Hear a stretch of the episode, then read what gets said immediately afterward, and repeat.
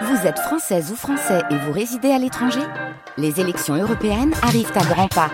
Rendez-vous le dimanche 9 juin pour élire les représentants français au Parlement européen.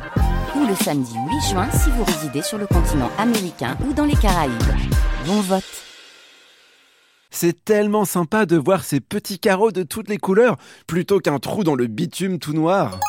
Le mosaïste utilise des morceaux de verre, de miroir ou bien de la céramique de récup pour combler les trous de la voirie. Depuis 10 ans, il compte déjà 500 œuvres à son actif dans toute l'Europe et a initié un mouvement d'art de rue qu'il a baptisé le flacking.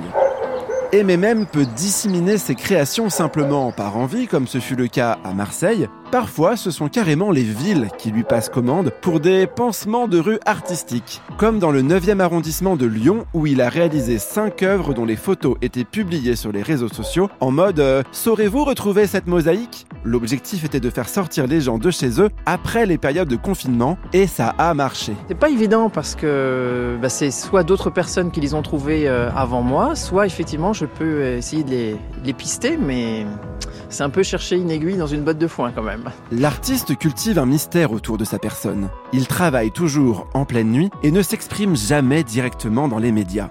Sa porte-parole est là pour ça. On sait juste que c'est un homme et qu'il serait originaire de Lyon. C'est vrai que ce que j'aime bien dans son, dans son travail, c'est qu'à chaque fois, dans, dans chaque rue, il essaye de, de donner une identité avec des couleurs différentes, des carreaux différents. L'art urbain est un moyen d'expression phénoménal. Sous forme de graffiti, de peinture en trompe-l'œil, de pochoirs, de mosaïques, de stickers, les façons de s'exprimer sont immensément variées. Les œuvres de street art fleurissent dans nos rues et nos villes, notamment grâce au 1% artistique. C'est une initiative de l'État qui alloue 1% du budget de construction de la plupart des bâtiments publics à des œuvres d'art intégrées dans les projets architecturaux. En 60 ans, plus de 12 000 fresques et sculptures ont été réalisées grâce à ce dispositif. L'art urbain vous intéresse et vous souhaitez vous lancer? Le ministère de la Culture tient une liste de tous les appels à projets en cours. L'ADAGP organise aussi chaque année un grand concours où le lauréat gagne 5000 euros et une expo au Palais de Tokyo à Paris. Quant aux mosaïques des MMM, vous voulez savoir s'il y en a près de chez vous? Avec la carte sur son site internet, vous ne pourrez certainement pas rester sur le carreau.